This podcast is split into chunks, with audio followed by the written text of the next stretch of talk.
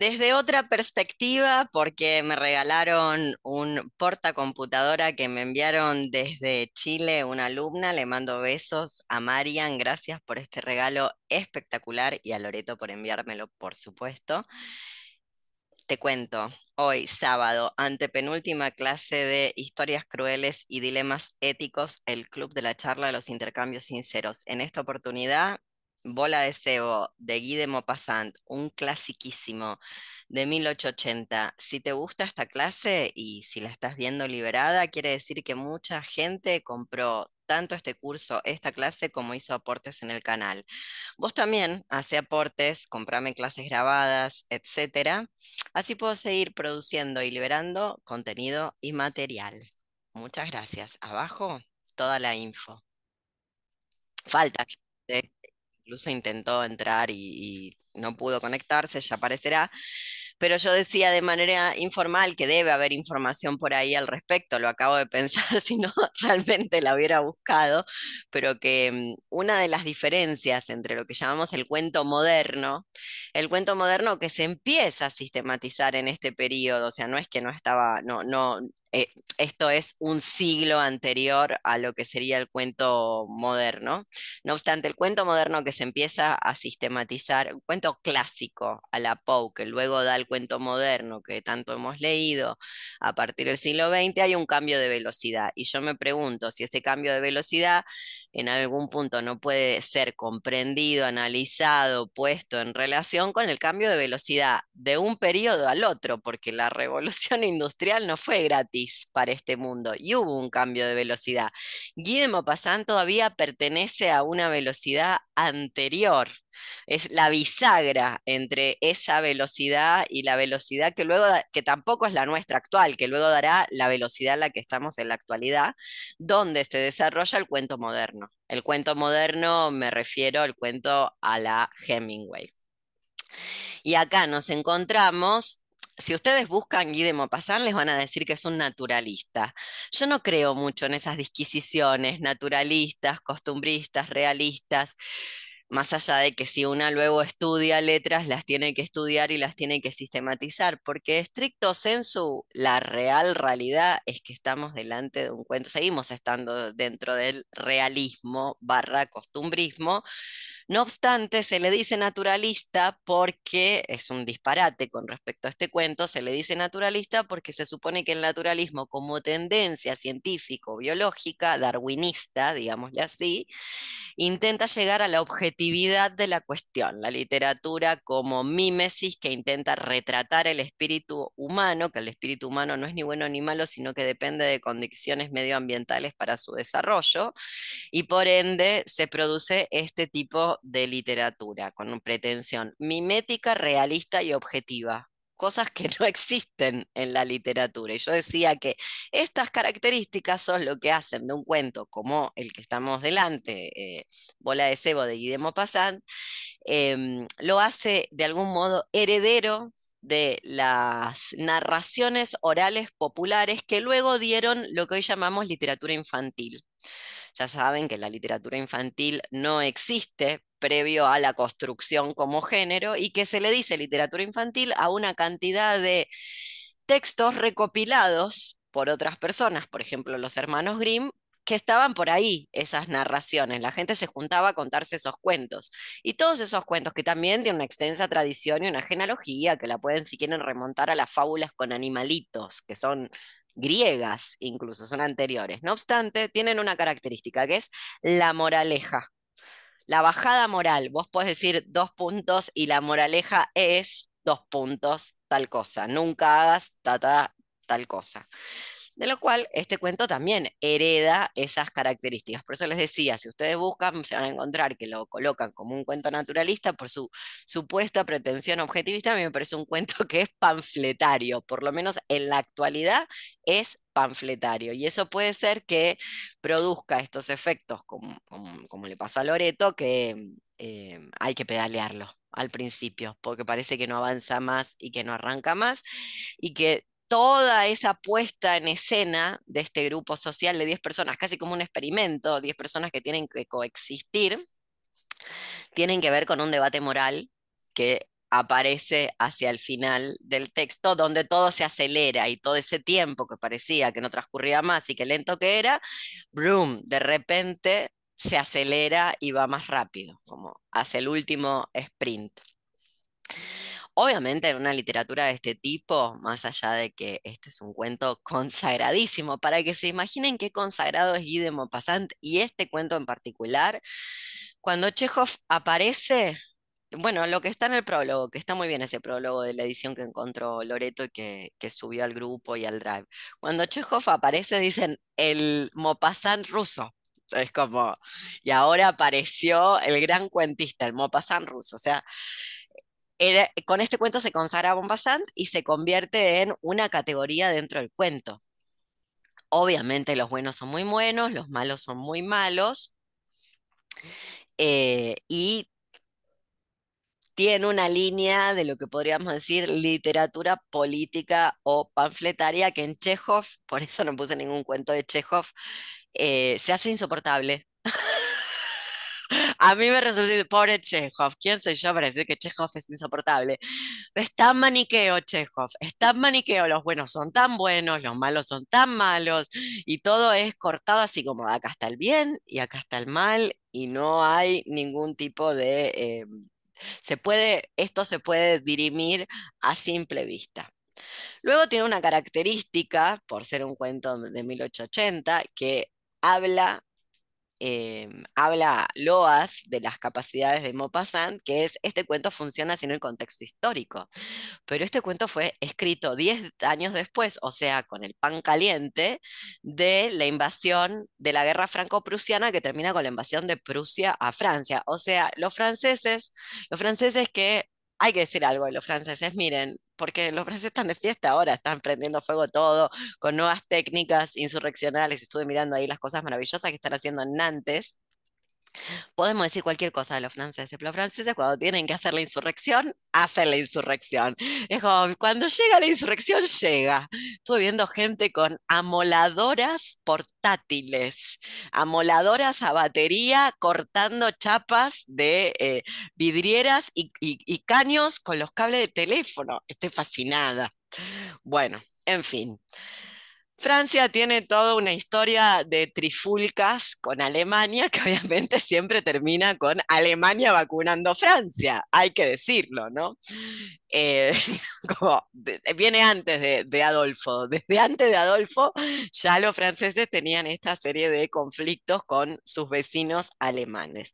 No obstante, si bien el contexto histórico es completamente, intenta ser completamente realista, mimético de la cotidianidad, más flagrante, es un cuento que si ustedes no buscaron ni media palabra, cosa que espero que no haya pasado y que hayan ido a buscar el conflicto franco-prusiano, pero si ustedes no buscaron ni media palabra, no saben de qué estoy, cuando digo Prusia piensan que es Hungría, qué sé yo, no saben, creen que Alemania siempre existió, no saben nada de historia, el cuento funciona igual. ¿Vieron? Porque el debate moral no tiene que ver con las circunstancias históricas y el conflicto franco-prusiano. Obviamente, si ustedes van a buscar el conflicto, le van a entender todos los guiños nacionalistas republicanos a Maupassant, como por ejemplo que les moleste a los otros personajes que hay uno que canta la marsellesa, cosa que si no se, no se ponen a indagar qué quiere decir eso, no se entiende. Por lo menos desde ciertos contextos, un contexto sudaca está bastante alejado. Bueno, y ahí viene esta cuestión que yo decía, hereda esta forma de la literatura pedagógica o de la pedagogía literaria que tiene que ver no con enseñar lectoescritura, sino con que, por eso por eso yo decía que todas estas disquisiciones costumbrista, realista, ta, ta, ta, ta, son disquisiciones de la crítica hechas muchas veces desde fuera, más allá de las pretensiones de los escritores en cada momento histórico, que luego no dan cuenta de estas otras operaciones también analizadas por la crítica, que es que esta supuesta literatura hiperrealista llamada naturalista tiene como toda la literatura o como toda la literatura previa al mundo de, a este mundo apocalíptico donde nos toca existir eh, de creación de deseos y gestión de los deseos vía algoritmo. O sea, previo a la gestión algorítmica de los deseos, la literatura tiene una función modelizante, siempre. ¿Por qué? Porque la literatura pretende intervenir en el campo social, pretende tener una intervención. Entonces la literatura no copia la realidad, sino que pretende intervenir el mundo social y en esa intervención literaria del mundo social mediante el hecho artístico, eh, se modeliza o se puede modelizar la sociedad y se la puede modificar, o por lo menos eso cree la gente que escribe, ¿no? Yo personalmente no creo en eso, pero es una pretensión, es la pretensión modelizadora de la literatura. Justamente por eso el debate moral del cuento tarda en llegar y de hecho el cuento funciona, cosa que no se puede decir todos los cuentos, ahora vamos a señalar un ejemplo, funciona si no sabemos el contexto franco-prusiano. Y decía que iba a dar un ejemplo para que comprendan qué quiero decir con que la literatura funciona o no funciona. Siempre doy el mismo ejemplo porque es un muy buen cuento, realmente es muy buen cuento, pero que si no sabes el contexto histórico no lo entendés. Yo este es un cuento que siempre se lo mando a leer a gente que no es de Argentina o gente que es de Argentina que tiene menos de 25 años y realmente no entiende lo que está leyendo, que es esa mujer de Rodolfo Walsh. ¿Alguien lo conoce? Lo han leído, no lo han leído, sino porque esto es así, como digo, ¿qué opinan? ¿Se entiende lo que estoy diciendo? O sea, esa mujer de Rodolfo Walsh es un cuento que si ustedes no tienen las coordenadas, el trasfondo político, histórico, eh, peronista y qué se hizo con el cuerpo de Eva Perón, no se termina de entender del todo. Cosa que a este cuento de Maupassant no le pasa. ¿Qué vas a decir, Alex? Sí, que estoy totalmente de acuerdo. A mí me parece un cuento excelente y siempre lo uso de ejemplo también, eh, porque además sirve para ver cómo se puede estructurar un cuento casi sin narrador. Hmm. Es muy interesante. Sí, pero ¿qué opinas de esto que yo digo de que es un cuento que es difícil o no se termina de comprender del todo si vos no, no hay ninguna, este, Obviamente esto es un, guiño de, Walsh, no es que Walsh no sabía lo que estaba haciendo, se equivocó. No obstante, cuando lo lee una persona que no es de Argentina o que es de Argentina, pero o vive adentro de un tupper o mm, es muy joven y no se enteró que a Eva todavía no se enteró, esto es algo que te, te vas enterando, viste, el peronismo, te vas enterando el peregrinaje que hicieron con ese cuerpo, la momificación, las violaciones a la momia, etcétera, etcétera, todo lo que le pasó a Eva, también te enterás de De Nelly que era la amante adolescente que muerta Evita, el tirano prófugo ingresa a la Quinta de Olivos, que es una chiquita de un colegio. Hasta ella lo reconoció, una amantecita que tenía menor de edad. Digo, porque si vamos a hablar de pedofilia, no siempre hablemos del, del libro de Nabokov, un día hablemos del general por ejemplo, y Nelly. Entonces, como que te vas enterando. Bueno, si vos no te enteraste, todavía no llegaste a la parte necrofílica del culto con el cuerpo a Eva y todo lo que le pasó a ese cadáver, vos no entendés un pomo de qué está. O sea, sí, esto que, eh, que dice Alex, entendés las figuras, entendés los tropos, entendés la construcción del cuento, entendés todo, pero decís, ¿de qué está hablando este tipo? Estas dos personas que están acá chupando whisky y hablando. ¿De qué, quién es esa mujer? Y claro, es Eva Perón no sabe todo el mundo que Eva Perón la momificaron y que el, cadáver estuvo enterrado en Italia bajo otro nombre, que después volvió, que hacían rito con Isabelita y López Rega, en fin, la gente no sabe tanto de la historia argentina, lo bien que hace. Eh, entonces es un cuento, a diferencia de este, que sin su, si no se repone el contexto histórico, no se termina de entender bien qué está diciendo el cuento. En cambio, Bola de Cebo es un cuento que si no entendemos la, dimensión de la guerra, lo que significó para Francia esa primera derrota contra Alemania y un largo etcétera, de todas maneras, el debate moral acerca de la hipocresía humana, en fin, ahora lo vamos a ver porque tiene cantidad de ejes, se entiende igual. Luego, las vueltas del destino, hay dos referencias directas, yo se las mandé, una que anticipa la historia francesa, de hecho, y otra que tiene que ver con la historia argentina de problemas entre regímenes totalitarios, o digámosle así, problemas, regímenes totalitarios, invasiones em, de, de otros países, aparatos represivos y trabajadoras sexuales. Una tuvo que ver con em, Francia se vuelve un burdel previo a la invasión alemana durante la Segunda Guerra, literal, Hitler mete ahí, los burdeles los, los, los, mete en Francia, básicamente. No sé si aprovecha lo que ya había, no sé si le parece un, un, rasgo exótico, no tengo ni idea, pero lo que dice la historia es que es ahí donde se monta. Por supuesto, de este en este momento histórico todo el mundo conoce algo que se llama la resistencia francesa, que es la resistencia a Hitler el desembarco a Normandía de las tropas aliadas, etcétera, ¿verdad?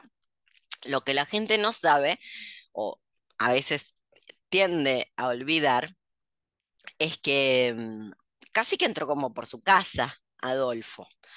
Entonces, durante mucho tiempo hubo un, un grupo social, un grupo humano, que más o menos, volitivamente digo más o menos porque a saber cuál era el campo de acción, de volición, de decisión, de, elección de todas esas mujeres que trabajaban en los prostíbulos eh, franceses durante la Segunda Guerra para los oficiales de la SS. Digo, me pregunto si una tendría posibilidad de decir, como bola de cebo, por eso no es realista el cuento. Eso no funcionó en 1880, no funcionó en el siglo XX, no funciona en la actualidad.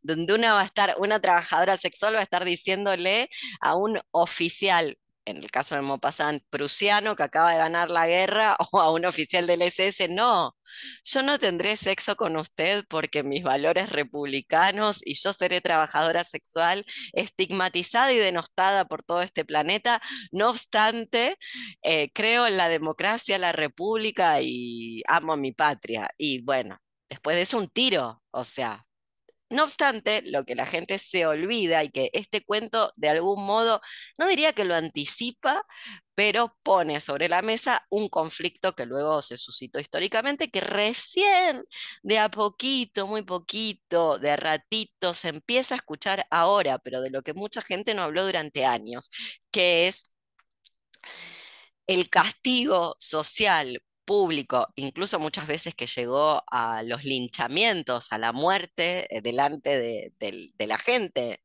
Mm, estamos hablando de, no era la década del 50 cuando se gana la Segunda Guerra, de el pueblo francés hacia las que tuvieron que trabajar como trabajadoras sexuales durante la invasión alemana, que se conoce como las colaboracionistas horizontales y que tuvo que ver con rapar, vejar, eh, humillar, maltratar, golpear y en muchos casos violar y luego asesinar públicamente a las mujeres que trabajaban en los burdeles que eh, Hitler luego eh, dispuso para los oficiales y los soldados alemanes en Francia. Yo no sé si conocían esa historia, si la habían escuchado nombrar, si sabían algo de esa historia, porque Francia se olvida que hizo eso que luego eh, castigó a las así llamadas colaboracionistas. Yo la pregunta que siempre me hago es, ¿qué, qué posibilidades de no colaborar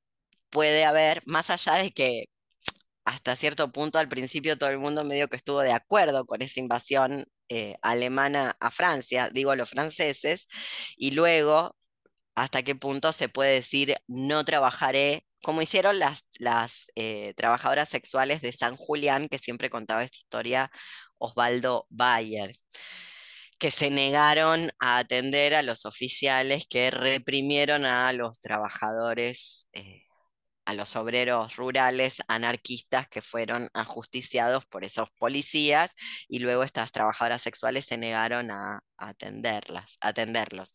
Por supuesto la historia es diferente, porque no estamos hablando de valores patrióticos en el caso de las putas de San Julián, sino de negarse ellas a em, hacer el trabajo para el aparato represivo del Estado argentino frente a estas otras historias. Pero me parece que es un contrapunto interesante y que hay que señalar, por eso yo les pasaba ayer las, las dos notas, las dos historias de tanto las trabajadoras sexuales de San Julián como lo que tuvo que ver con eh, estos linchamientos y vejaciones a las mujeres que trabajaron durante la invasión alemana a Francia. Y hay un tercer punto con el que se puede conectar, ya más eh, contemporáneo y no histórico, que es la película de Lars von Trier's Dogville, que tiene mucha relación con este cuento, porque recordemos, no sé si la vieron a Dogville, después les mando un cineclub en algún momento, la enseñé, recordemos em, que medio que se complota este grupo humano para convencer a Bola de Cebo que realice contra su voluntad el trabajo, tal cual como pasa en la película de Lars von Trier. Bueno, es por esto, este tipo de cosas, como, como señalaba, de creer que una trabajadora sexual como bola de cebo luego puede negarse a atender a un oficial prusiano, o sea, tiene una capacidad de decir, no, esto yo no lo haré, y salir con vida, o sea, que, que no te maten los otros y que no te mate el, el, el pruso ese que está ahí, o sea, un disparate como nada, no, no se lo creyó ni Maupassant mientras lo estaba escribiendo eso. Como hasta qué punto una podría tener esa capacidad de decisión que yo me niego a pensar que sencillamente me parece que es una simplificación decir cuento realista, cuento naturalista, cuando en realidad es todo.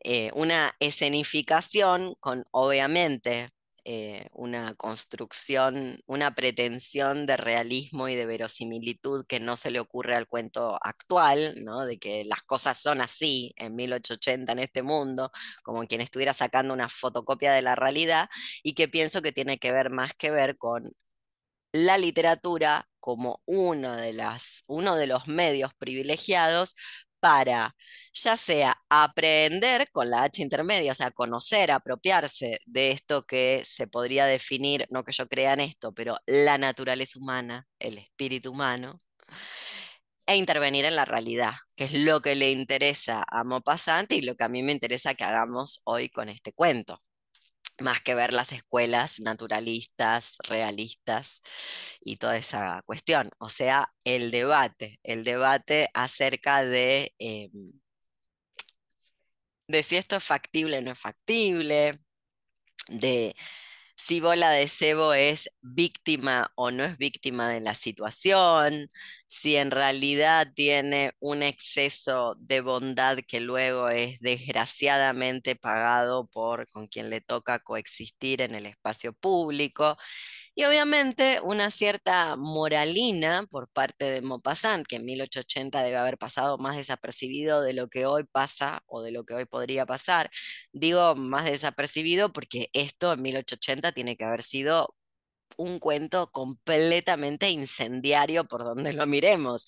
Una puta de protagonista que se niega a hacer su trabajo, básicamente, o sea, que se va a la huelga de su propio trabajo, que a su vez tiene ideas republicanas propias y que lleva a la práctica. O sea, un disparate para el periodo, o sea, completamente literatura a la censura, si bien lo consagró, o sea, literatura por la cual luego te persiguen, básicamente. Si bien eso es cierto, en 1880 este cuento tiene unas características que hoy ya no las tienen por el paso del tiempo, lo cierto es que se habrán dado cuenta por eso decía, bien maniqueo, las, los buenos son buenos, los malos son malos, los buenos son bondadosos y verdaderos y nunca mienten, y los malos son malos, hipócritas, pérfidos y taimados. Y en el medio no hay nada, están los buenos, están los malos. Bueno, sí, los que no se meten, podríamos decir que algún personaje hay que no, no,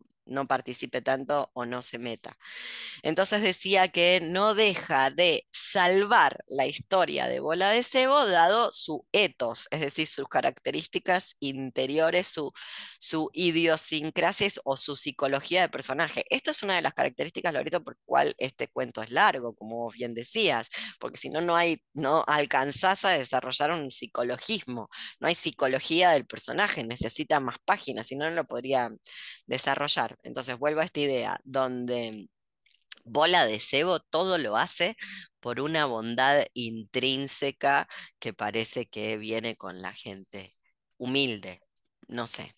Bueno, que a mí me parece interesante discutir todo este entramado y relacionarlo. Yo siempre señalo esta película, una película clásica de los años 80 con Meryl Streep, eh, que, siempre la recomiendo. Buenísima la película que se llama, mm, ahora me olvidé el nombre, ay, por favor, La decisión de Sophie.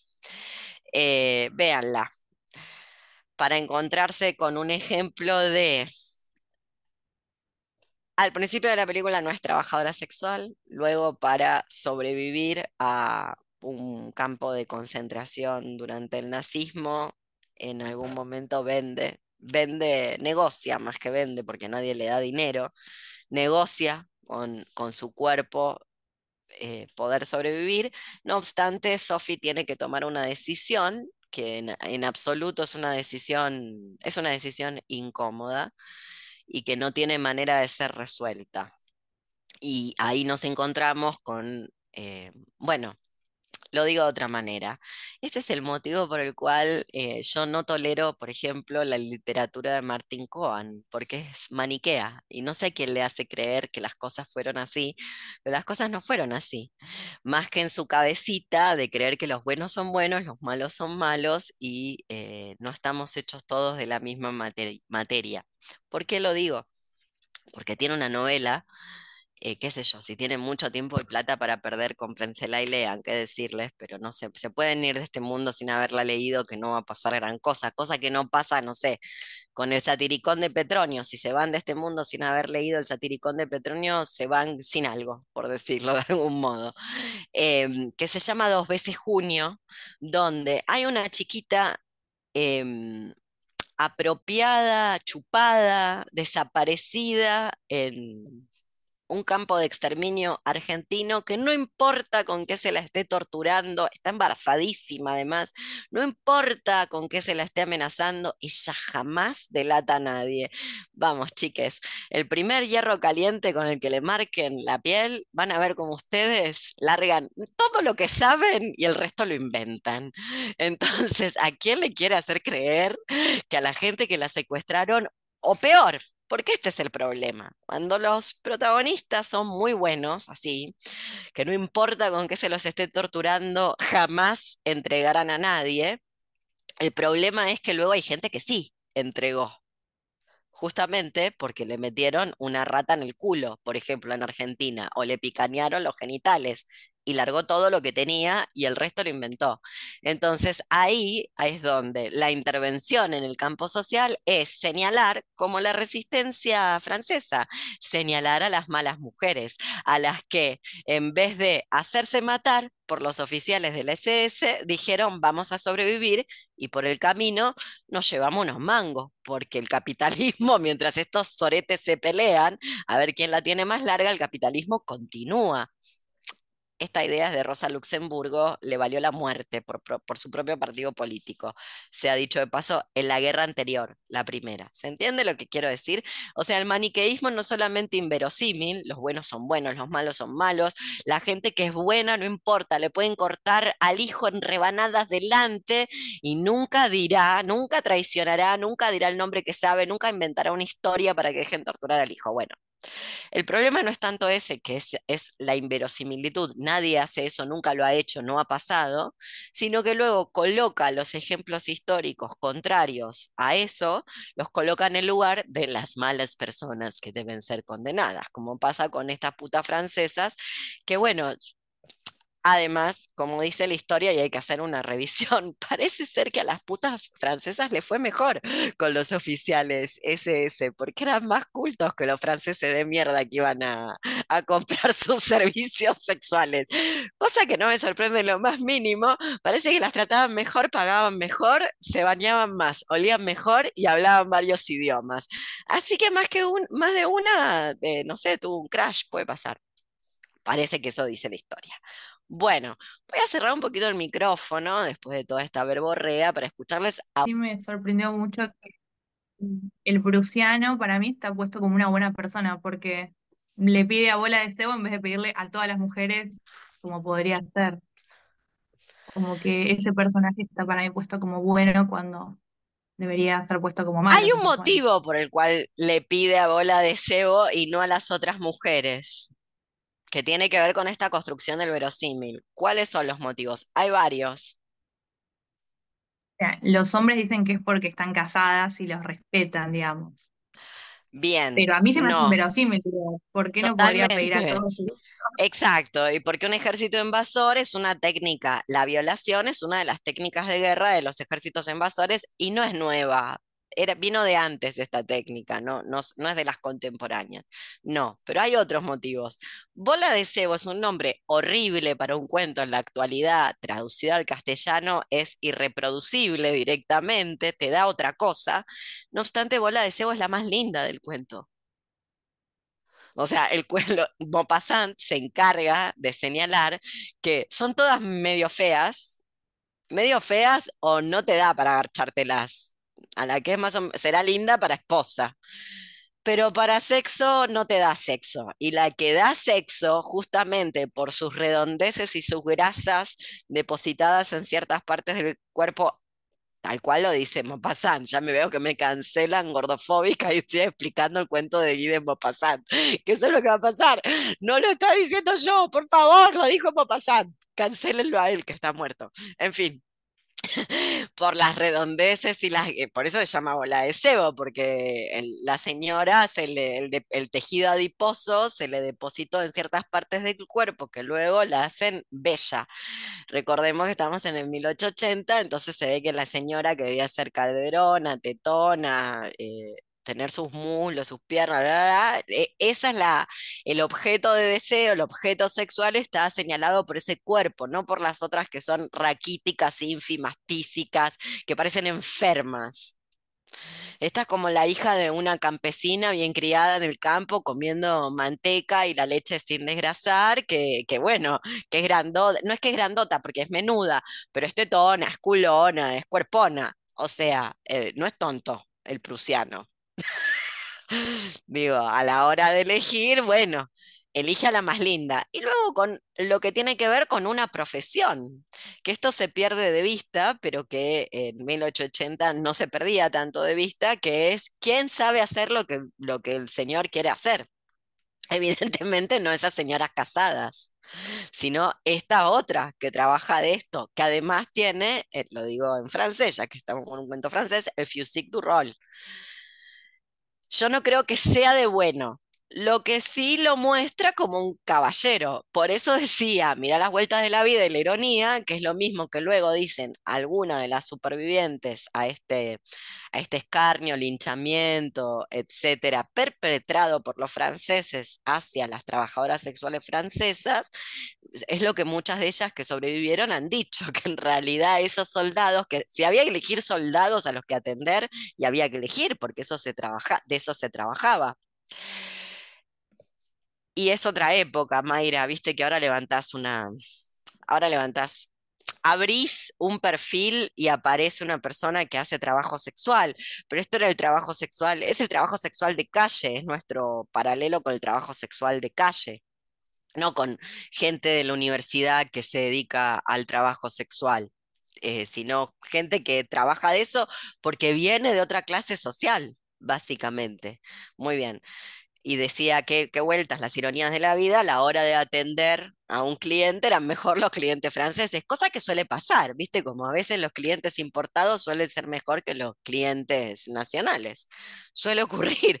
Bueno, las vueltas de la vida, eh, los, los oficiales de la SS parece que eh, tenían eh, mejor trato, mejor disposición hacia las trabajadoras sexuales francesas, tal cual este oficial prusiano que, ¿por qué no la viola? Es la pregunta, ¿por qué le pide?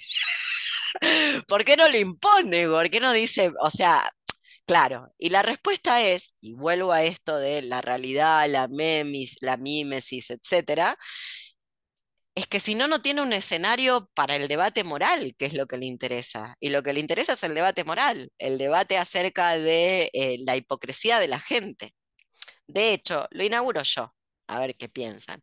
De hecho, no es ni siquiera mm, lo molesto, lo indignante no es ni siquiera que mm, esta gente, la otra gente, la convenza a bola de cebo que se acueste con este tipo para que puedan continuar el viaje. Lo indignante es el trato a posteriori de que ella acceda a hacerlo. Porque hasta ahí, más o menos decís, bueno, una estrategia de supervivencia.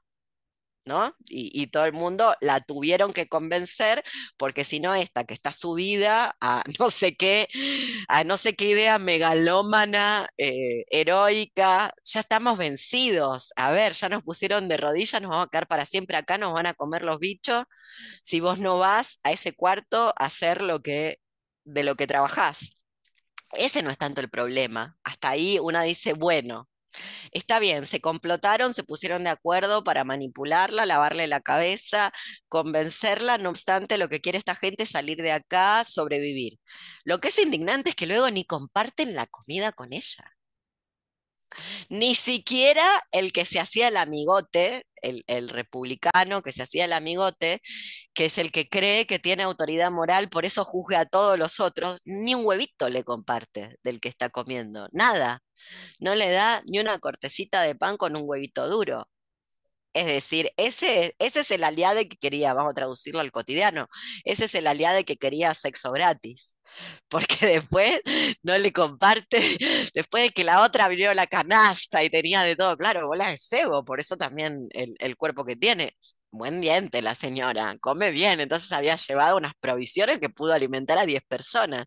Estas 10 personas no le comparten ni las migas es más que el complot para persuadirla lo que está en el escenario, sino luego es, le dan la espalda por completo, la tratan como si fuera, como si estuviera sucia por ser puta y por acostarse con un prusiano. Cuando ellos se lo pidieron y cuando todo el mundo sabe, incluyendo al público lector, que si no lo hubiera hecho todavía están ahí parados, todavía están ahí en esa hostería sin poder moverse y probablemente hubiera pasado lo que ustedes están, lo que estaba diciendo Mayra de que bueno, hubiera empezado a elegir otras mujeres eventualmente, todos. Bueno, ¿qué opina el resto?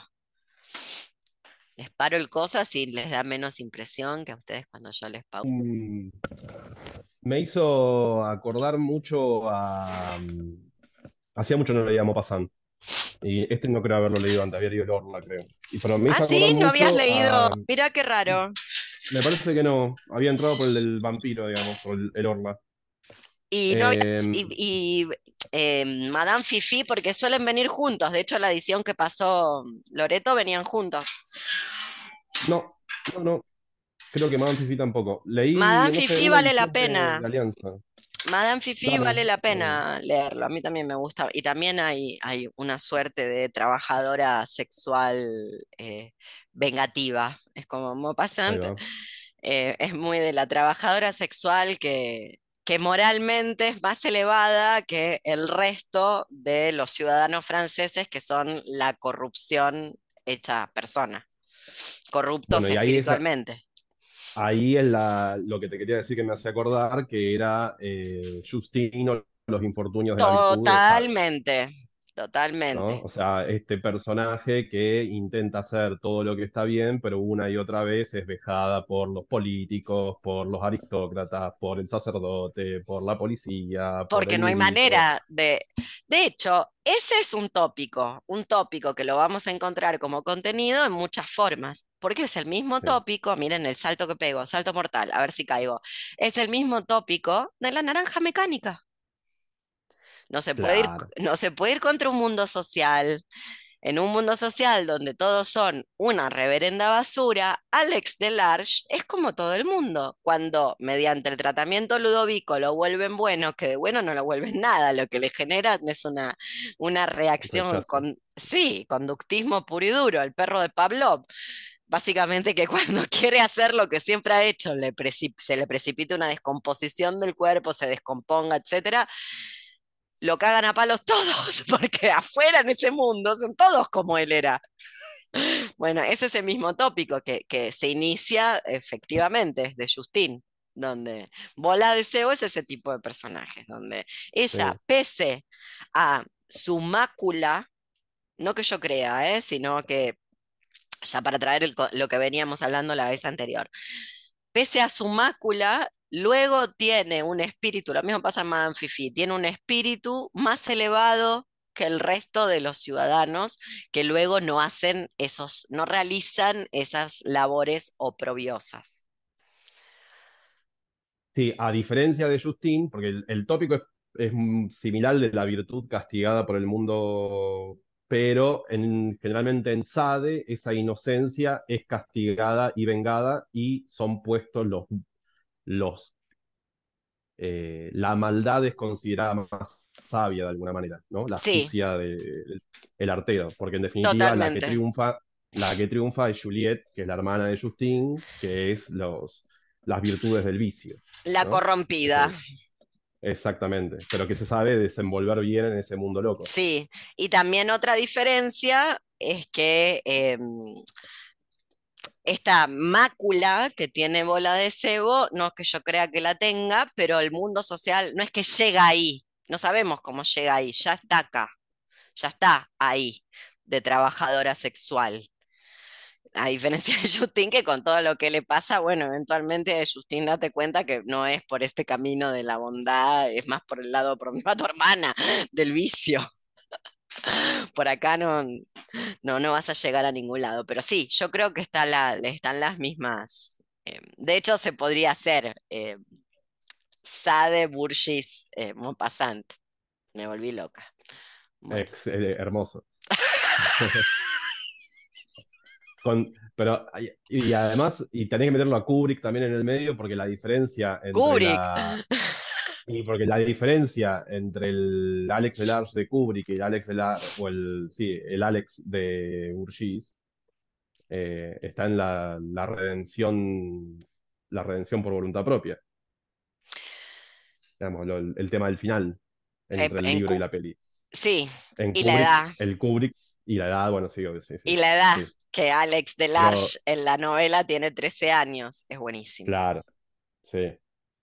Pero bueno, esa cuestión de la redención por motus propio de- del final del libro es, para mí le baja muchísimo el precio. Tengo entendido, pero no sé, esto lo tendríamos que revisar. Tengo entendido que eh, le pidieron el cambio, que fue como el diccionario.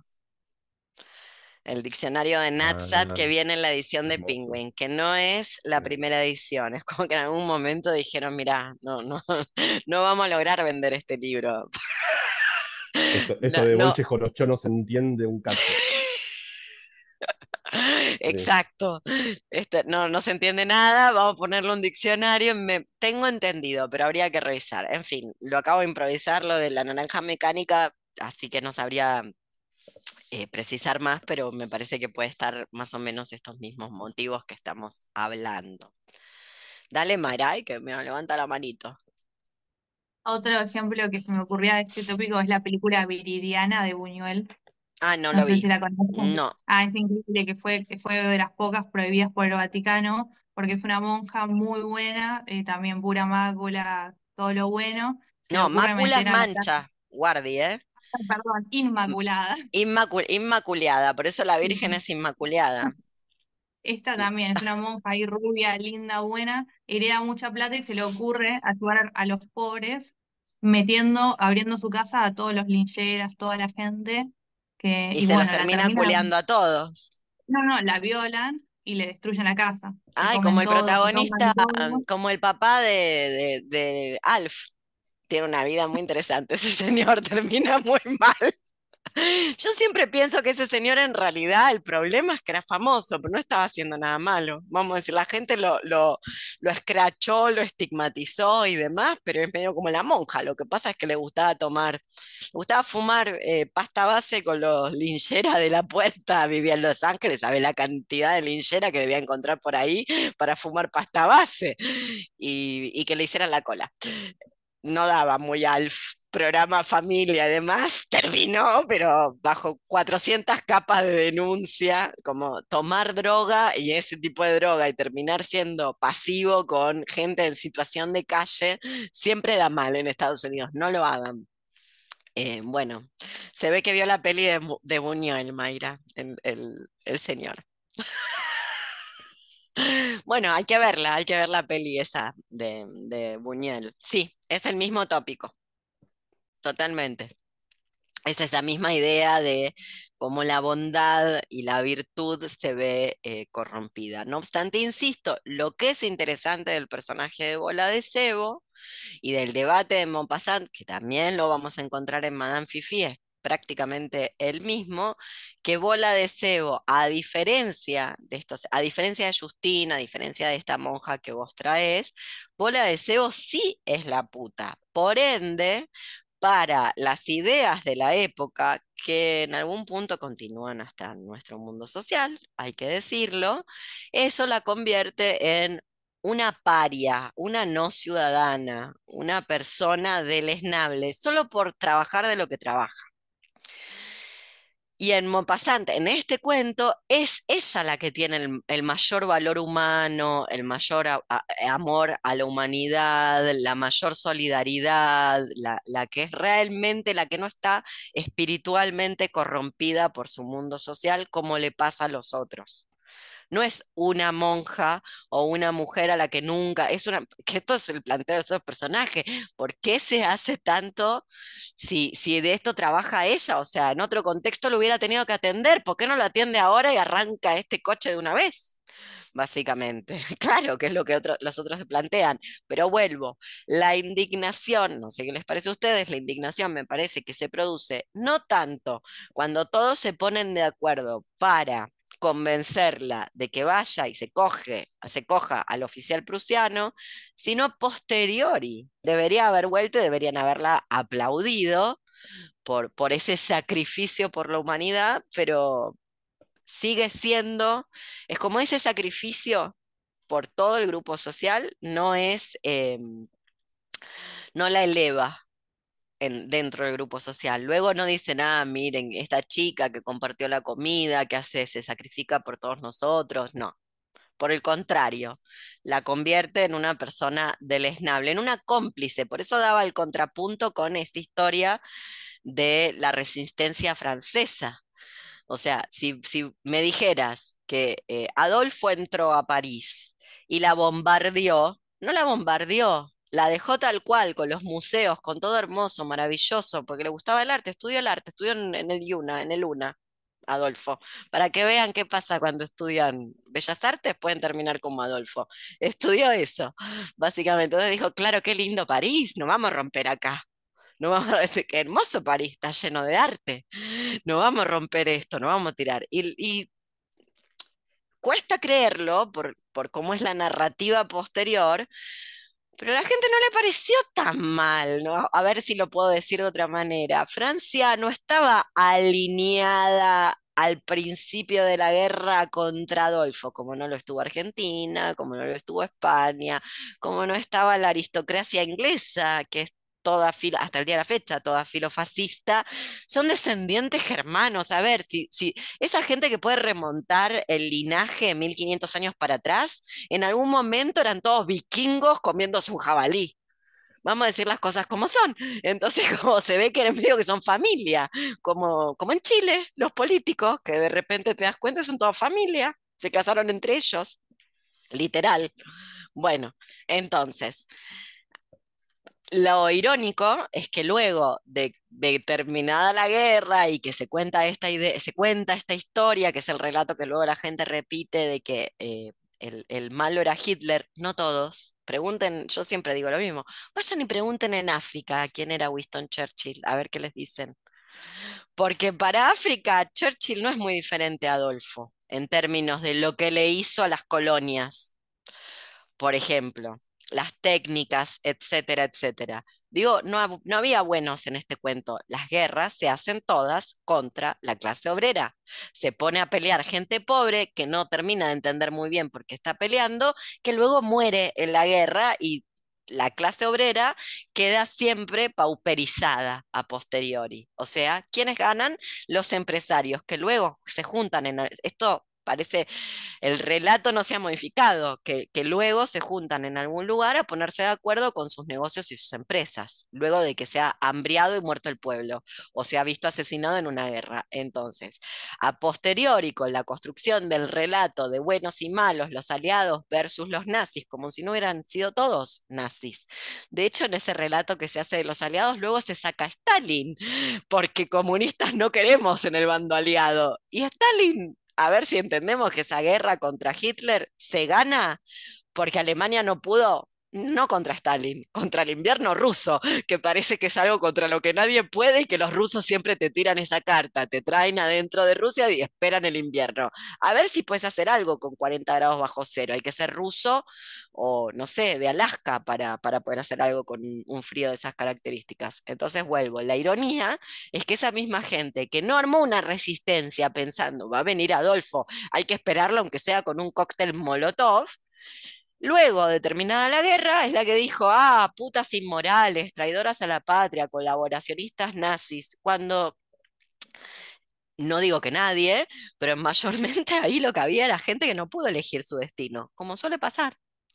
Por ende, eh, ¿qué le iba a decir? No, no, señor invasor nazi, no voy a tener sexo con usted que además es buen mozo, viene bien vestido y se ha bañado. Parece que se bañan más los alemanes que los franceses, no sabría decirles, pero parece ser, dicen todos, cuando buscas información dicen este tipo de cosas. No, no lo haré porque la patria, la república y soy francesa. Un tiro, un campo de concentración, a ver dónde crees que te ibas a terminar. Bueno, eso es lo irónico que luego esa fue la gente que aprovechó, si quieren mi opinión, aprovechó para lo de siempre, la estigmatización y el señalamiento de las malas mujeres, que son las que comercian con el cuerpo o las que utilizan el cuerpo para sobrevivir, como hace todo el mundo, a ver con qué sobrevive el resto de la gente. Y vuelvo al maniqueísmo de la literatura. Si la literatura no es mimética, yo creo que no lo es, sino que tiene una uno de sus objetivos es intervenir en la realidad, luego cuando se presentan personajes al punto tal inverosímiles con respecto a, em, a lo que un cuerpo puede, porque, insisto, hay que, a ver si, si después de que te meten una rata por la vagina, como hicieron los milicos en la Argentina, vos no terminás diciendo lo que sabés, lo que no sabés e inventando el resto. A ver si, si se creen que la tortura se hizo para que alguien confiese. Se hizo, por eso se llama terrorismo de Estado. el propósito no es que la gente diga lo que sabe, el propósito es otra cosa. Generar una subjetividad, cortar los lazos sociales, destruir el entramado de solidaridades y un largo, largo, largo, etcétera. Luego, hacerle creer a quien lee, como en dos veces junio, que alguien no va a decir o inventar o confesar, como los juicios inquisitoriales, literal, como la Inquisición en la Edad Media, que después esas señoras, así denominadas por la Inquisición bruja, dijeron lo que los inquisidores querían anotar. Exactamente lo que querían escuchar, para que las dejaran de torturar. Obviamente la tortura no frenó, pero se anotó en un acta. Entonces, es igual o muy similar. El, subproducto de ese maniqueísmo es creer que luego, ante ciertas circunstancias, hay otra posibilidad y que hay una suerte de sujetos que volitivamente pueden escoger esa otra alternativa. Es decir, se construye una superioridad moral, básicamente. Cuando me parece que a Maupassant incluso Maupassant con su moralina, eh, no es la intención con bola de cebo, no, no es el primer rasgo característico, sino que la, confronta con todas estas otras personas que parecen, así son eh, denominadas en el cuento, decentes, pero que en realidad son horribles, son lo peor. Son peor que el soldado o el, que el oficial eh, pruso, son peor que el enemigo, básicamente. Y a diferencia de bola de cebo, eh, se entregarían al enemigo si eso eh, sirviera para salvarse. Cosa que bola de cebo lo hace para salvar a los otros como sacrificio. Y ahí vuelve Justin, que es sacrificada a bola de cebo, ¿no? Qué maravilla. Eh, Que santa, diría Moria, es una que santa. Bueno, ¿qué más?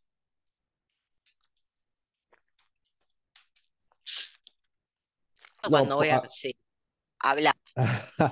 no, eh, no sé si del lado tanto del debate, pero a nivel de la construcción del cuento, me llamó la atención esto que todos coincidíamos que la primera parte es más difícil, ¿no? La primera es Más más espesa. tediosa, ¿no?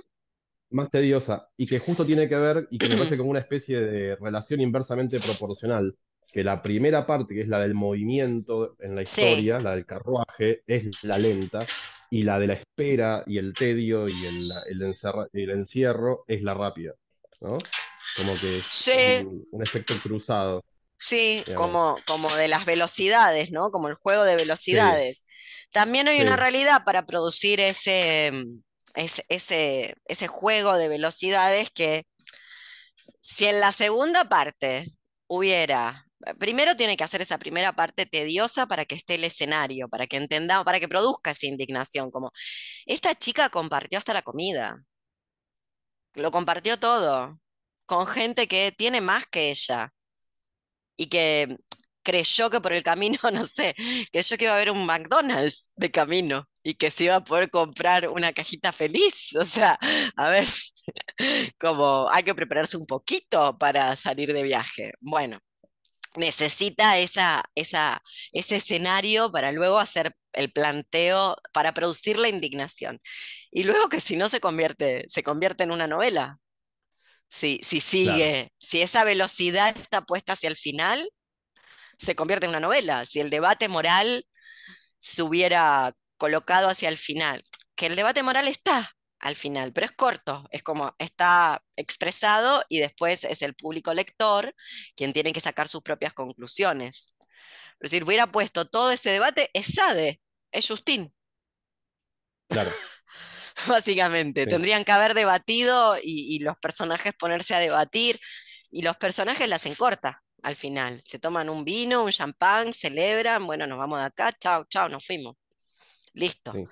Casi que la, Y hacen- la, el, la- la- la están esperando, casi que se van sin ella por poco.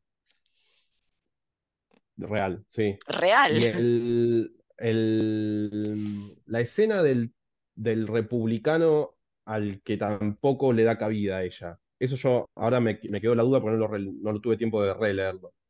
Eh, ella tiene una primera aproximación del prusiano que nosotros no vemos, o sea, ella se la, se la lleva a par del prusiano, le dice, aparentemente le dice que no, se le acerca de noche, la primera noche, el republicano, que lo ven por la mirilla, le dice que no, y después están estos llamados públicos a eh, el, el capitán quiere saber si la señorita tanto se va a acercar o no. Exacto, Ok, exacto. el, hay, os- ok, ok. No me quedaba claro si la, la cronología de los encuentros era ella se niega al republicano primero y después vienen todos los avances del prusiano, o hay un primer avance del prusiano, luego el del republicano y después varios del prusiano. Lo- nunca lo había visto así, pero lo que me acuerdo, yo sí lo releí para hoy, es prusiano, republicano, prusiano, prusiano. Si lo querés marcar así, como sería así. Y eso es lo que a mí No, me hizo acordar, perdón que te interrumpa, a Dogville, donde a Dogville, y que es un rasgo de Lars von Trier, porque en, en Ninfomaníaca también está, de que hasta el que es supuestamente bueno, si tiene la oportunidad, te va a querer coger. Hasta el que supuestamente te salvó, te entiende, eh, no te está violando como los otros, hasta ese que es el- la característica del republicano. So pretexto de la república, la libertad, la compañera, nos entendemos, lo que quiere es sexo gratis, básicamente. Es como cuando a mí me piden que les organice la bibliografía por mensaje directo en Instagram. No sé, a las trabajadoras sexuales no se les pide sexo gratis, a las profesoras de literatura y filosofía no se les pide que se organice una... ¿Qué puedo leer? Yo les digo que lean mis libros, aunque no tengan que ver. Siempre les digo, esto, mi libro. Y sí, la verdad que, ¿qué te voy a decir? Me estás pidiendo que te... me deberías pagar para que te organice bibliografía. Así que yo los mando a leer un libro que nada que ver mío. Siempre. Ya dejé de pelear y hacer el planteo moral, crecí, maduré, hice terapia no sé bien en qué orden, y ahora les digo, léete este que tiene todo que ver. Literatura latinoamericana del boom de los 60. Léete el Games of Thrones que tiene todo que ver. ¿O no? Muy bien. Sí, Felipe, Pre- No, pregunta. preguntaba, preguntaba porque ese orden en todo caso hubiese marcado si, si ella se negaba antes del prusiano al republicano, era como una cuestión de yo no estoy trabajando, no lo voy a hacer. Y después la otra es no lo voy a hacer porque ya le dije que no el prusiano, no me voy a delatar que ando con uno, con uno sí, con uno no. Eso puede estar. Que no está trabajando es lógico, está dicho. Claro. No obstante, eh, si cuando releas el texto te vas, lo vas a ver, vas a ver las marcas de esto que te estoy diciendo. A ella le avergüenza lo que hace. No es a ella la que la vergüenza, la vergüenza es Maupassant.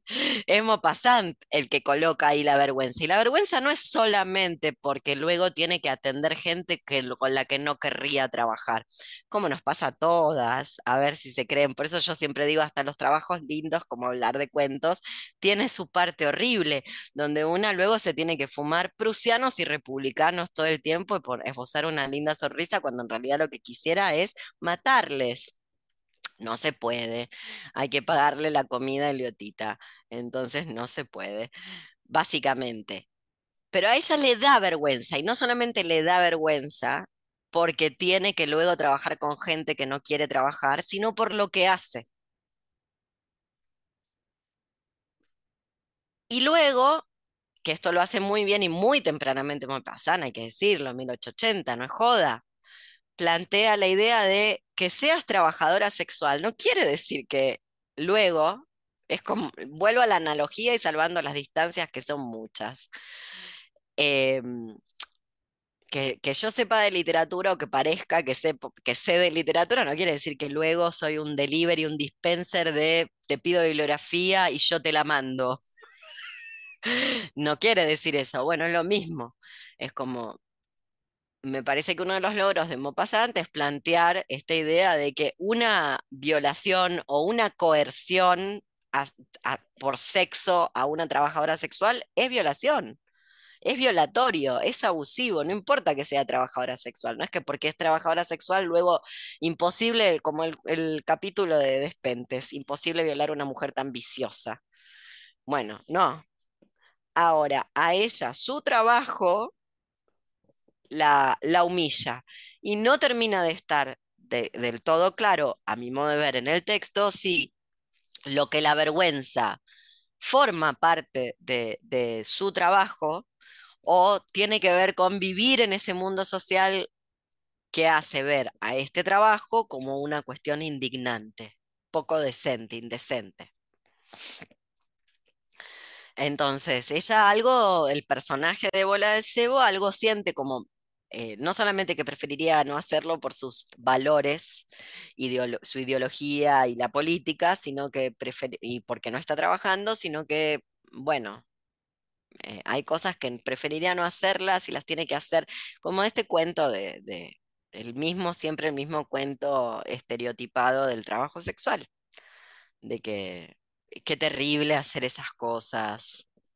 eh, en fin, con eso tiene que, me parece a mí que con eso tiene que ver. Qué pena que no lo revisaste, porque eh, me parece que estaría bueno el, debate para ver si viste las mismas marcas. A mí me parece que está muy marcado, no es que no, no- no es una trabajadora sexual del mundo contemporáneo, eh, bola de cebo. No, no que mm, no hayan sido así, yo no le creo a Maupassant, sino que Maupassant escribe desde un determinado, desde una determinada posición donde este trabajo, pese a esta ironía, donde ella es la más decente, ella es la menos corrompida por este mundo, no obstante tiene el trabajo más sucio. Parecería decir eso. Por eso a ella le da vergüenza ese trabajo que tiene. Y por eso también parecería que está todo el tiempo tratando de limpiar la mácula con sus buenas acciones.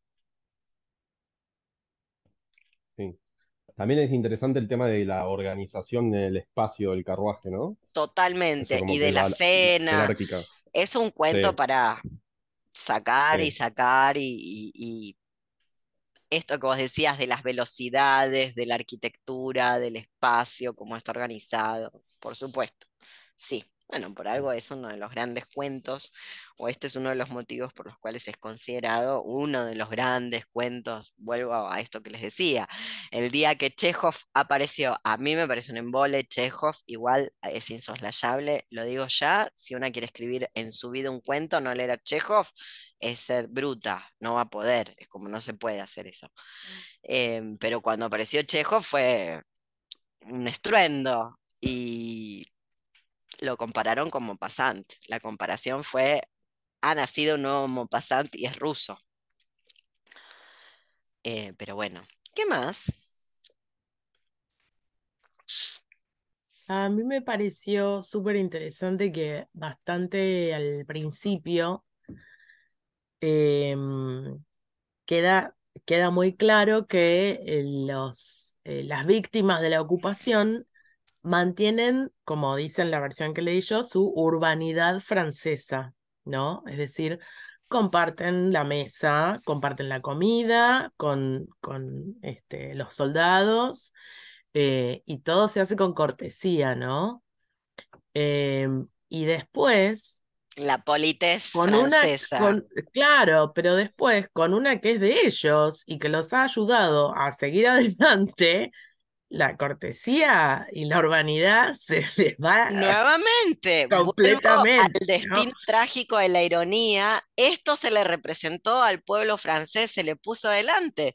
Yo quisiera ver si todos esos alemanes que invadieron Francia no hubieran sido atendidos como fueron atendidos por esos burdeles franceses. ¿Qué hubiera pasado en Francia? De eran los SS, a ver si nos entendemos. En una de esas se le chispoteaba el moño a alguno y toda esa producción de dopamina y serotonina, producto de que te atendieron bien en el servicio, la trasladabas, toda esa libido la trasladabas a, vamos a torturar a la gente de este país, a la cual también torturaron, pero que si tenemos que comparar con lo que hicieron en el propio o lo que hicieron en Polonia, por ejemplo, fue bastante más leve. No en términos de muerte, sino en términos de poner un campo de exterminio como había en Alemania por ejemplo, o organizar guetos. Entonces, fíjate, sí, tal cual, la ironía del destino. Totalmente. Esa gente, como vos bien decís, Alex, esto es importantísimo lo que está trayendo a colación Alex, porque ahí está la hipocresía. Y para quien sabe leer, ve la alianza. La alianza es de clase y es internacional. Entonces, esta gente es aliada entre ellas, pese a ser enemiga en una guerra. Y por eso no se tiran mierda. Y vuelvo a algo que ya ha salido en este curso y que siempre lo señalamos, porque es una novela que a mí me gusta mucho. Siem- nunca me acuerdo el autor, porque el autor tiene un nombre rarísimo japonés, pero Alex se va a acordar porque es más culta, que es Lo que queda del día. Lo que queda del día, que hicieron una gran película hablando de novelas que llegan al cine, es buenísima la película con Emma Thompson. Ishiguro, ¿Y Shiguro es? El, Kazuo eh, Ishiguro. bueno, lo que queda del día, novelón. sí, es Kazuo Ishiguro, sí. Muy bien, ahí Que está. tiene ¿viste? Ah, también un, acordar, tiene un libro de Casu. cuentos de, eh, musi- de, música, son todos relacionados con la música, Ay, es lo muy amo.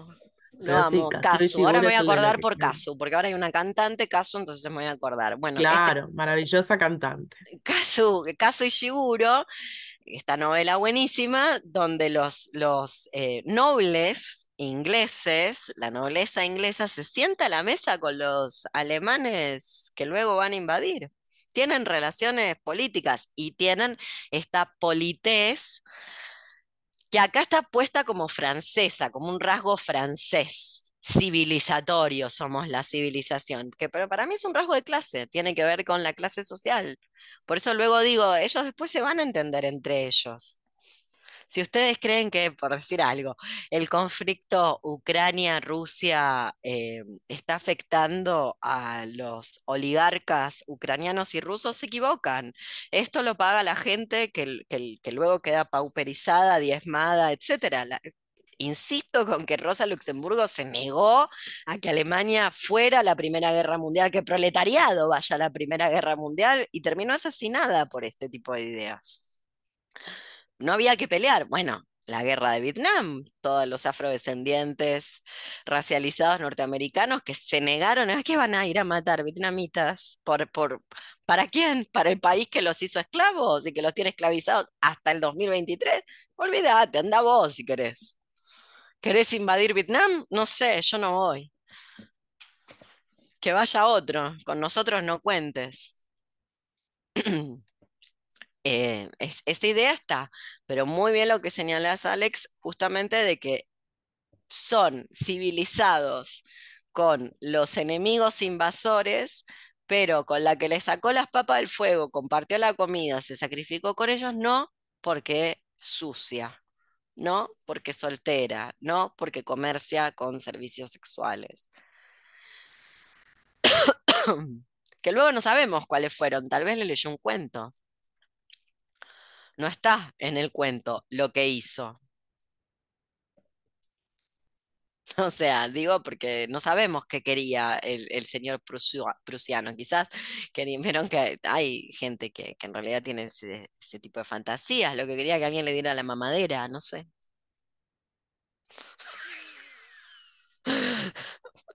¿No? Y bueno, de repente. Pero, señora cochina inmoral. Sí, ¿qué más? Esto se relaciona con lo que dijo Felipe, de cómo está organizado el espacio, de cómo, de las jerarquías espaciales, quién es quién eh, en términos de clase social y privilegios, etc.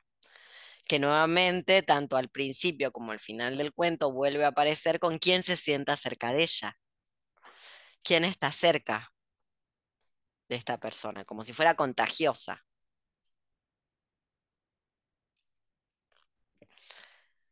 Muy bien, ¿qué más?